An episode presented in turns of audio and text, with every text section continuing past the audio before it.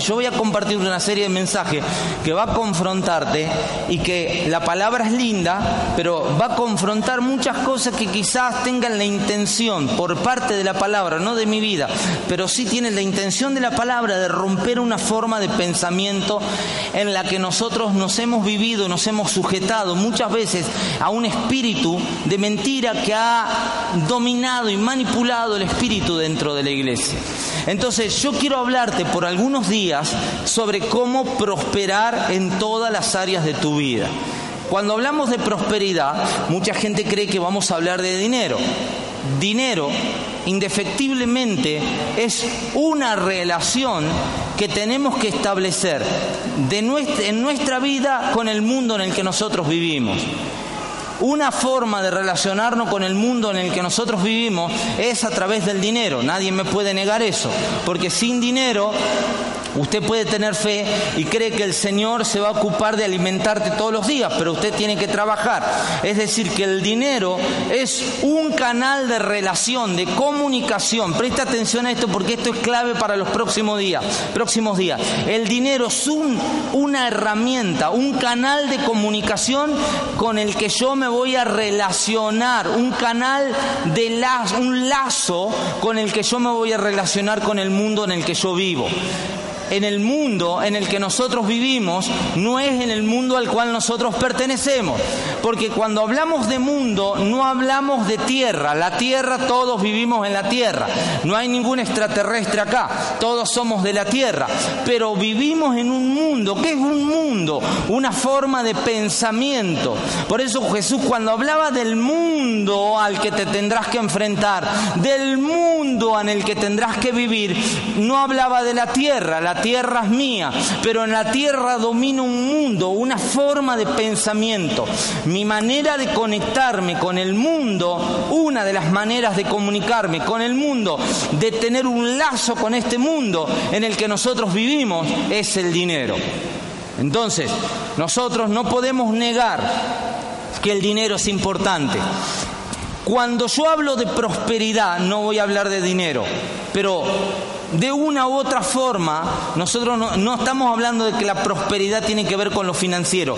Esa es una consecuencia, es una, es una consecuencia de ser próspero en otras áreas de tu vida.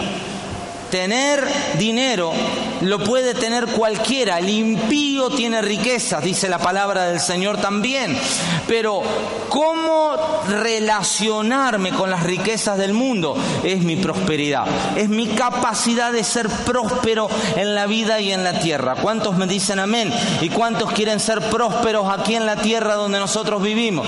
Yo quiero que esta iglesia sea próspera, que esta iglesia prospere, que esta iglesia tenga recursos que esta iglesia, hay mucha gente que dice, en la iglesia te sacan la plata. Oiga, la iglesia necesita dinero. Nos guste o no nos guste, la iglesia necesita dinero. Estamos acá y usted está medianamente con un poco de aire acondicionado, pero para eso no es gratis. ¿eh? Eso yo no voy a Edith o va, va, va a Edith y le dice a Edith, eh, señor Edith, por la fe no le vamos a pagar. No, ya, pum, vienen, te cortan. Por la fe no vamos a pagar el gas, pum, te cortan. O sea, eh, el tipo quiere, quiere plata, ¿no? O sea, yo tengo toda la fe del mundo, pero para relacionarme con Edith, yo necesito dinero. ¿Te habrá pasado alguna vez que usted tenía una queja decía, primero pague y después, después vemos cómo lo, lo solucionamos? ¿O no? ¿Tuvo alguna queja con alguien? ¿Qué te dicen primero? Primero paga y después charlamos. Primero paga y después lo vemos, después vemos tu problema. Así que el dinero es una forma de relación que nosotros podemos tener con el mundo en el que nosotros vivimos. Ahora, yo quiero hablarte de cuatro cosas, primeramente voy a nombrarte cuatro cosas que es la prosperidad. Número uno, la prosperidad es un camino. Anoten eso si están anotando o, o memorícelo. La prosperidad es un camino. Número dos, la prosperidad es un territorio. Número tres, la prosperidad es un estado. Número cuatro, la prosperidad es una decisión. ¿Pueden decir conmigo eso? Ser próspero es una decisión. Ah, dígalo de vuelta conmigo. Ser próspero es una decisión. Bien, ser próspero es algo que yo decido, que antes que llegue un recurso y una riqueza a mi vida, yo decido ser próspero. No me hace la diferencia tener un recurso, no me hace más ni menos, menos próspero el dinero. Yo soy próspero porque estoy en el camino de la prosperidad, que es el Evangelio de Cristo. Yo estoy próspero porque estoy en el territorio del Señor, que es el reino de los cielos. Yo soy próspero porque estoy en un estado espiritual, aunque me manifiesto en un cuerpo terrenal, vos y yo somos seres espirituales en Cristo Jesús. Y soy próspero porque yo he decidido prosperar porque yo he creído en la palabra y he decidido abrazar el estado de prosperidad en mi vida. Y voy a tomar un versículo clave que se encuentra en la tercera, en la tercera epístola de Juan. Juan escribe tres cartas seguidas, están seguiditas en la Biblia, no necesariamente tenía la intención de llamarlas así, pero en tercera de Juan la van a encontrar más fácil los hermanos que se están ubicando en la Biblia buscando de atrás para adelante. En la tercera epístola de Juan, que tiene un solo capítulo, un solo capítulo, nada más. Es una carta que se la dirige a una sola persona. Esa sola persona se llama Gallo. ¿eh? Gallo. Gallo era el nombre o el, o el apellido de este hermano, de este discípulo, a quien el apóstol Juan escribe cerca del año 90 después de Cristo. Ya era un hombre entrado en años, pero el apóstol Juan se toma la atribución de escribirle una carta y si usted lee atentamente en un solo capítulo o en una sola carta, va a encontrar cosas impresionantes ahí que te van a abrir la cabeza y te van a hacer ver aún muchas cosas del Evangelio de una manera diferente. Y eso es lo que vamos a empezar a hablar cuando hablemos de ser próspero. ¿Cuánta gente quiere, quiere prosperar en esta iglesia? Así que escuche con atención porque yo quiero preguntarte en este día, ¿qué es la prosperidad para usted? Para muchos dirán, para mí la prosperidad es tener dinero, para mí la prosperidad es no tener problemas financieros, para mí prosperidad es que yo todos los negocios me vayan bien. Eso es quizás en algún momento una consecuencia de la prosperidad. otra pregunta es cómo alcanzar esa prosperidad. Por eso el tema central de esta prédica durante todos estos días será este, aprender a ser próspero en todas las áreas de nuestra vida y que esa prosperidad alcance a otros. Ese es el tema central de esta prédica, de esta serie de mensajes. Aprender a ser próspero en todas las áreas de mi vida y que esa prosperidad alcance a otros. Y en tercera, la tercera de Juan, en el versículo 1, ahí en tercera de Juan, en el versículo 1, tenemos una palabra clave, porque el anciano, el apóstol Juan, él mismo se hizo anciano, porque era un hombre entrado en edad. Dice el anciano Agallo, el amado, a quien amo en la verdad. El versículo 2 dice lo siguiente, dice, amado, yo deseo que tú seas prosperado en todas las cosas y que tengas salud, así como prospera tu alma. La nueva versión internacional dice lo siguiente, el versículo 2, la nueva versión internacional. Dice así, Ama, querido hermano, oro para que te vaya bien en todos tus asuntos y goces de buena salud, así como prosperas espiritualmente. Ahora, ¿cuál es la primera forma, la llave para prosperar en todas las áreas de tu vida? Es prosperar espiritualmente. Ahora quiero hablarte, según Gallo, que es ser próspero espiritualmente. Quiero hablarte según este varón, cómo se prospera, según el apóstol Juan, cómo una persona prospera espiritualmente según lo que vemos en Gallo, porque nosotros hemos creído muchas veces que ser próspero tiene que ver con ser místico, perdón, ser espiritual, que tiene que ver con ser místico, con, con tener misticismo, con ser un ser superior, ¿eh? con ser espirituales como, como un megamente dentro de la iglesia. ¿Vieron la película Megamente alguna vez? Ser próspero es como, oh, yo siento, oh, eh, ah, y, y, sí, usted puede sentir cosas, pero no necesariamente un espiritual es un místico. Usted puede, y, es más, usted tiene que ser una persona de carácter profético, usted tiene que sentir la voz de Dios en todo lo que haga. El otro día me pasó de una experiencia muy sencilla, pero eh, me enojé bastante. El otro día yo salgo y, me llevé la llave, ¿no? Y, me dice mi esposa, llévate la llave. Digo, no, no me voy a llevar la llave, porque mejor te dejo la llave. No, llévate la llave porque, eh, bueno, no sé, me llevé la llave. Me llevé la llave y ¿sabe qué pasó? Perdí la llave. Pero ¿sabe lo que más me enojó a mí? No es perder la llave, porque se le puede pasar a cualquier salame, como yo. Lo que más me molestó de, perder la llave es que yo sabía que no tenía que llevarme la llave. Yo sentí que no tenía que llevarme la llave. Y usted dice, bueno, y después salí a buscar la llave y yo decía, Señor, abre los cielos, que nadie toque esa llave donde se haya caído. Caminé como 10 cuadras buscando la llave, nunca encontré la llave, la bendita llave. Y después venía caminando diciendo, Señor, ¿por qué? No, porque al final haces tantos milagros y no me dejás encontrar la. Estas cosas que cuestiones, ¿no? Pero el asunto era que yo sentí del Espíritu y le dije a Lore, yo sentí que no tenía que llevar la llave. Yo sentí que no la tenía que llevar. Una tontería para alguien, pero yo estaba saliendo y no, y fui y perdí la llave.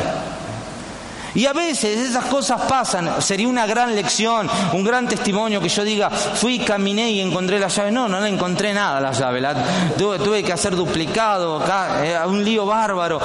Pero ¿saben cuál es la lección? Lo que más aprendí, que a veces el Espíritu Santo te habla en las cosas más sencillas, más simple y nosotros no sabemos escuchar. A veces el Espíritu Santo te dice, no hagas esto, fuiste y lo hiciste. Y vos, como yo, te pasó lo que no te tenía que pasar. El Espíritu Santo te dijo, no lleves el celular. ¡Pum! Fuiste, perdiste el celular. Vos decís, ¿por qué, Señor, me pasan a mí estas cosas? Y el Señor dice, salame, ¿eh? por Gil. ¿eh? ¿Cómo, ¿Cómo, te decir Dios? Oh, hijo amado, lo siento mucho, te tenía que dar una lección. ¿eh? Por Gil te pasa. Esa es una versión de la Biblia que tengo yo, que leemos solo los pastores, porque los pastores tenemos una Biblia que usted, la gente común y corriente, no pueden tener. ¿eh? Por Gil. Entonces, hay cosas que te pasan porque usted, ay, dice, no, el Señor no me puede hablar de esto. No, si el Señor te habla de eso. Oh, sí, eh, no, a mí el Señor me tiene que hablar cosas más profundas, me tiene que dar una palabra profética para, para, para, para, para una nación, ¿no? El Señor te dice, no lleves la llave. El Señor te dice, no vayas por ahí. El Señor te dice, no te pongas de novio con ese. El Señor te dice, deja eso. El Señor no toques. El Señor te advierte, no pongas los dedos ahí. El Señor te dice, no hagas negocio con esa persona. Y no, Señor, el Señor me, eh, eh, Dios me tiene que hablar eh, por profeta. Y Dios, Dios ya te vino hablando. Nosotros creemos que no somos espirituales y mistificamos todo, hacemos algo como místico, como que no, si el Señor me quiere hablar, que me hable por la profeta. Y Dios no le va a mostrar lo que no, lo que, y si Dios te quiso enseñar algo, tenías que haber escuchado en el momento. ¿A cuántos han tenido una experiencia triste cuando sintieron que el Señor les habló y fueron desobedientes? ¿Hay algún terco acá que reconoce eso en su vida que el Señor le dijo, no te metas ahí, fuiste? Y vos decís, no, pero yo, ¿cómo el Señor me va a hablar a mí si yo no soy tan espiritual? ¿No? ¿Cómo el Señor me va a hablar a mí si yo no, yo no oro todo el día? Eso yo pienso que el Señor le tendría que revelar al profeta, la profeta, al pastor, al apóstol. Yo no creo que el Señor, no, el Señor te habla. Y hay gente que al Señor ahora le está hablando. Y hay gente que al Señor ahora le está remarcando algo. Y es el momento en que le prestes atención a lo que el Señor te está diciendo. Porque Dios no te va a castigar, vas a sufrir la consecuencia de tu propia desobediencia. Ahora, un espiritual no hace eso. Quiero hacerte una introducción de lo que no es un espiritual para hablarte de lo que es un espiritual. Un espiritual no es un tristón. ¿eh? Espiritual no es alguien tristón que anda en la iglesia siempre como triste, como sufriendo, por las almas, oh, siempre anda, oh, en esta iglesia las cosas no cambian. Es como un, el espiritual no anda como diciendo, oh, el, todo está mal, oh, el, espiritual no es un tristón, no es un quejoso, no es un lo primero que un y esto esto te va esto te va a revelar porque lo, lo primero que no es un espiritual es un lengua larga Alguien que te diga, hermano, yo soy espiritual y te habla mal de otro, no es un espiritual, es un manipulador. ¿Por qué te voy a explicar esto? ¿Por qué tiene que ver esto con ser próspero? Porque la tercera carta de Juan hay un personaje en el versículo número 9, lea el versículo número 9, hay un personaje muy especial. Uy, se me ha ido el tiempo. En el versículo 9 hay un personaje. Dice, le escribí algunas líneas a la iglesia. Escuche esto, porque había, hay cartas perdidas del apóstol Juan. Escuche, porque hay cartas perdidas del apóstol Juan. Escribió cartas que nunca nos llegaron a nosotros. ¿Por culpa de quién? Va a ver por culpa de quién. Dice, le escribí algunas líneas a la iglesia, a la iglesia donde participaba Gallo, pero Diótrefes, nombre de perro, Diótrefes, a quien le encanta ser el primero entre ellos, no nos acepta. ¿Podemos cambiar la versión? No sé, creo que está ahí en la, en la RBR. ¿Así? Sí, ahí, ahí. Dice, escribí algo a la iglesia, pero Diótrefes, a quien le gusta ser el primero entre ellos, no acepta, dice, no acepta lo que decimos. Oiga, un Diótrefes que se robó parte de la Biblia. Hubo un tipo llamado Diótrefes en algún lugar que se robó parte de la palabra apostólica un manipulador que se robó un mensaje para la iglesia de este tiempo, porque podríamos estar hablando de que habría más cartas del apóstol Juan que nosotros podríamos tener en nuestra Biblia, pero Diótrefes se le robó parte de nuestro legado apostólico. Diótrefes se robó algo que el apóstol tenía para decirnos a nosotros también. Pero un tipo, un manipulador llamado Diótrefes, que se robó la verdad de la iglesia. Yo no sé cómo lo vea usted esto, pero esto a mí me parece tremendo. De que haya alguien que se haya robado parte de la enseñanza apostólica para la iglesia. Dice, pero Diótrefes no nos acepta, dice la palabra, y a quien le encanta ser primero en ello, y no acepta lo que decimos. Ahora, por eso voy, si voy, no dejaré de reprocharle su comportamiento, ya que con palabras malintencionadas habla contra nosotros solo por hablar. Ahora, ¿cómo voy a llegar a que somos prósperos? Ya, ténganme paciencia.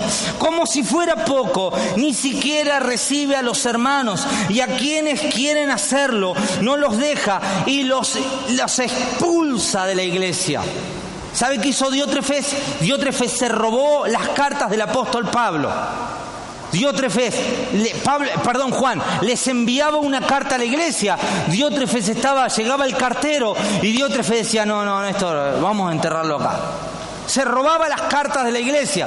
Y cuando el apóstol Juan enviaba a alguien para que les predique a los hermanos, enviaba un líder, cuando el pastor Juan, el apóstol Juan, enviaba un líder, enviaba un profeta, enviaba otro pastor que les enseña a la iglesia, no los, no los dejaba y los expulsaba. Y cuando alguien los escuchaba, él interfería para que esa gente tampoco escuche. Tremendo, ¿o no? Le había prestado atención a esa historia tremenda para hacer una película. Que el tipo haya manipulado y que cuando el apóstol decía, o el pastor mandaba un líder para decirle, dígale a este pueblo algo, Diótrefe se metía en el medio, interfería para que el líder y para que la gente no escuche al líder que el apóstol mandaba, o el pastor mandaba. el espíritu de Diótrefes.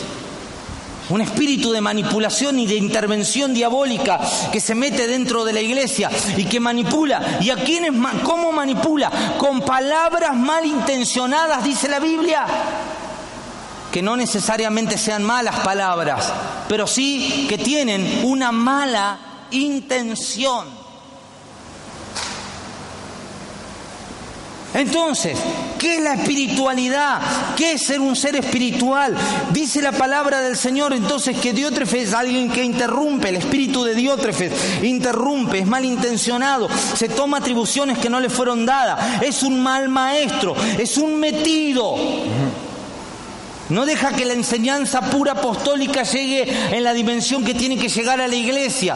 Pero dice la palabra del Señor. Miren los primeros versículos que el apóstol Pablo decía, amado, yo deseo que tú seas prosperado en todas las cosas y que tengas salud así como prospera tu alma. Mire el versículo 3, lea conmigo lo que dice el versículo 3. Dice, me alegré mucho cuando vinieron unos hermanos y dieron testimonio de tu fidelidad y de cómo estás poniendo en práctica la verdad. Qué interesante, porque la espiritualidad de Gallo era una espiritualidad que se manifestaba en generosidad. ¿Por qué, Pablo, ¿Por qué Juan dice que Gallo es próspero? Que su espíritu es próspero. Porque Gallo era generoso con los hermanos de la iglesia. Porque Gallo, cuando Diótrefes quería intervenir cuando Diótrefes quería hacerse el espiritual, Gallo mostraba, se mostraba como una persona común y corriente. Gallo se mostraba como uno más dentro del pueblo. Los espirituales, si me dejan incluirme, no somos superiores, somos uno más del pueblo y ayudamos al pueblo, abrazamos al pueblo, amamos al pueblo. Cuando alguien que no es espiritual los espirituales. No le caemos con todo el peso de la ley humana, sino que nosotros sanamos.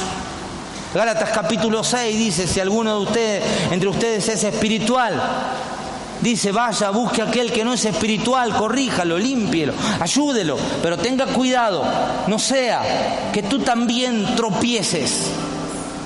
Un espiritual nunca es alguien superior, es alguien que sabe, ama a la gente.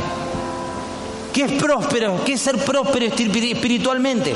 ¿Qué resalta Juan de, de, Gallo? Que oraba mucho, seguramente era un hombre de oración. Que estudiaba mucho la palabra, seguramente era un hombre que estudiaba la palabra. Pero la espiritualidad de Gallo se reflejaba, que era próspero espiritualmente, se reflejaba en cómo ayudaba a sus hermanos, cómo amaba a la iglesia, cómo amaba a los demás. ¿Ama usted a otros? ¿Ama a la gente? ¿O solamente te interesa la gente que te ama? ¿Qué beneficio, dice el Señor, tengo de amar al que me ama a mí? ¿Cuál es el logro? ¿Cuál es el mérito? Dice la palabra. ¿Qué mérito hay en que yo ame al que a mí me ama? ¿Cuál es el mérito en eso? ¿Qué mérito hay que yo haga algo por el que hace algo por mí? ¿Cuál es el mérito?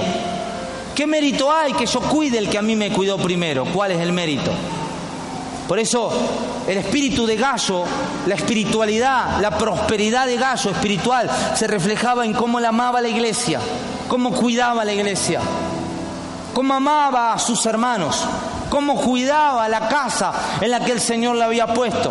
La espiritualidad es una persona que interviene en la vida de la iglesia. Un ser espiritual nunca está apartado de la iglesia. Un ser espiritual interviene, está metido, está, está sumergido en el espíritu de la iglesia, en la visión de la iglesia está sumergido con sus hermanos, conoce a su pastor, conoce a su apóstol, conoce la verdad, sabe, es alguien que predica la verdad de Cristo, pero también comunica la verdad apostólica dentro de la iglesia, transfiere el mensaje del pastor a otros hermanos. Alguien espiritual no es el que está alejado y mira de lejos y se pone así como, no, un espiritual es el que está ahí con el que con el que necesita, porque dice que Gallo era hospitalario. Él abrazaba a los hermanos, les daba de comer, les ayudaba. ¿eh? Un espiritual nunca es una persona que anda apartada de lejos. Hay mucha espiritualidad mala e equivocada. Eso no es espiritualidad, eso es hechicería. Gente que mira de lejos, juzga. Yo no tengo problema que alguien me juzgue o me critique, no tengo problema con eso. He aprendido a vivir y a reconocer mis, equivocaciones. No tengo ningún problema, pero el ser espiritual nunca, el ser que no es espiritual, que es manipulador y hechicero, juzga y no sana nada, no restaura, no levanta. Entonces hay mucha gente, no te confundas con aquellos que ven la iglesia desde lejos y no están metidos ahí adentro, con la mano adentro, donde tienen que poner la mano, donde en la masa. Te confundas con la gente que habla del, pastor, no tengo ningún problema con eso, pero como un reflejo de no te confundas con la gente que habla de los profetas, de los apóstoles que no están haciendo nada y edificando la iglesia de Cristo. No te detengas a escuchar un diótrefes. Sé próspero espiritualmente. Ayuda. Hay un diótrefes, diótrefes así en la misma iglesia. Convivía Gaso y convivía diótrefes. En la misma iglesia convive el trigo y convive la cizaña. Pero no escuches a Diótrefes, sé gallo dentro de la iglesia, edifica el cuerpo de Cristo, sana a otros, ayuda a otras personas, sé generoso, bendice la vida de otras personas, sé obediente, levanta a alguien, sé una persona que colabore para que el Evangelio crezca. Dios le habla a Josué entrando a la tierra prometida. Está en el inicio con el que voy a seguir el martes. Le habla a Josué en, la tierra al inicio, al entrar a la tierra prometida. Y le habla y le dice, Josué, yo te, yo te digo que te esfuerces, que seas valiente. Y, y el Señor le dice, pero también dice en el versículo 8, nunca se apartará de tu boca este libro de la ley, sino que de día y de noche meditarás en él para que guardes y hagas conforme todo lo que en él está escrito, porque entonces harás prosperar tu camino. O sea, la prosperidad era algo que nacía en la palabra, en la, hora, en la meditación, en no apartarse de la palabra del Señor. Pero después de eso venía el trabajo. Dios le habla al pueblo de Israel, escuche esto, termino con esto. Dios le habla al pueblo de Israel en Egipto hace muchísimos años atrás. Les habla y les dice, los voy a llevar a una tierra donde fluirá la leche y la miel. Usted sabe que la, leche de dónde sale. ¿De dónde sale? De la vaca. No lo mires a tu marido, pero de la vaca. La la miel de dónde sale? De la abeja. O sea, todos sabemos eso, todos entendemos esta verdad, todos reconocemos que la leche sale de la vaca y la miel sale de las abejas. Ahora, el Señor dice, para mostrarles de una forma de la abundancia en la que ellos vivirían, era que fluye la leche, fluye la miel, pero no era que abrían un grifo y salía leche, no era que eh, abrían una, una canilla, un caño y caía la miel ahí. La miel seguía estando en la abeja y la leche seguía estando en la vaca. Aunque el Señor dice fluye, no es que ellos iban a cavar un pozo y la leche iba a salir así y que la miel caería como lluvia. No, sigue hablando, aunque dice que fluiría, habla que es necesario la intervención de una vaca y la intervención de una abeja. O sea, hay gente que quiere prosperar. ¿eh? Porque tiene la promesa, oh Señor, yo, yo he creído, he creído, he creído, está bien, ah, puedes haber creído, podés haber creído mucho de la promesa del Señor, pero tenés que ordeñar la vaca. ¿eh? Díganle a alguien que tiene al lado, hay que ordeñar la vaca, hermano.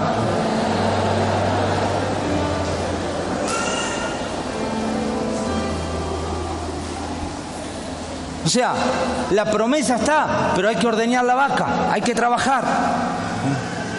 La prosperidad está en una promesa, la palabra está en una palabra, la, promesa está en una palabra, la prosperidad está en una promesa, pero para que la, para que la vaca, para que la leche fluya hay que ordeñar la vaca. ¿Cuánto, cuánto me dicen amén a eso? ¿Eh? Yo, yo tenía un amigo que decíamos, no, ese es un chiste malo, no lo voy a contar. Hay o sea, hay gente que quiere la prosperidad pero no quiere trabajar. Oh, Señor, estoy en la iglesia, ¿por qué acá? ¿Y por qué no, las cosas no pasan? Ordené a la vaca, anda al panal, arriesgate a que te piquen las abejas. Yo no sé si alguna vez te ha picado una abeja, pero esos son los riesgos de tener miel. Quiere miel, tendrá que arriesgarse a que le piquen las abejas. Hay mucha gente llorando diciendo, ay, el Señor me prospera. Y yo creí. No, no, sí, sí, yo también he creído. Pero tenés que ordeñar la vaca. Díganle de vuelta al que tiene al lado, hay que ordeñar la vaca. Hay que levantarse. Hay que, hay, hay que levantarse en la mañana, hay que ir al tambo, hay que preparar el animal, hay que, hay que conocer sobre el tema. Hay gente que dice, eh, pero yo, ¿por qué eso no? No, no, es que te tengas que arriesgar para que puedas cosechar o para que puedas juntar miel, te tendrás que arriesgar que te piquen las abejas. En el mundo, eso es una señal de lo que es el mundo. Eh, la naturaleza es la vaca, la naturaleza del mundo. En el mundo está tu riqueza, en el mundo está el caudal el fluir de leche, pero la vaca es el mundo. La ubre de la vaca es tu trabajo. No prospero, no es que te, tendrás que encontrar la forma en que tu trabajo te recompense de una mejor manera. Yo quiero prosperar. Bueno, tendrás que arriesgarte. Por eso la leche y la miel que el Señor le promete no era un, era un regalo, pero estaba a través de un elemento llamado vaca y un elemento llamado abeja el vino que el Señor, los frutos, las vides que el Señor le, le promete, las uvas que el Señor le promete, estaban a través de un elemento llamado vid. Entonces, tu trabajo es un elemento que el Señor quiere usar para bendecirte, para prosperarte. Este año tienes que trabajar y te tienes que esforzar para sacar lo mejor del lugar donde estás. Hermano, este año tenemos que agarrar las cosas en serio. ¿eh? Este año te tiene que ir bien. tenés que trabajar y tenés que ser una persona inteligente, próspera, fructífera en todo lo que hagas. Este año te tiene que ir bien. Este año tenés que prosperar. Este año te tenés que levantar. Este año tenés que conquistar tu casa. Este año tenés que tener tu auto. Este año tenés que tener tu departamento. Este año tenés que tener tu empresa. Este año tenés que tener tu negocio. Este año tenés que tener discípulos. Este año tenés que tener una casa de paz. Este tenés que ganar a alguien para Cristo. Este año tenés que hacer algo de verdad. Dejá de dar vuelta, dejá de paviar y hacer algo en serio. Agarrá la vaca y ordeñala. Póngase de pie.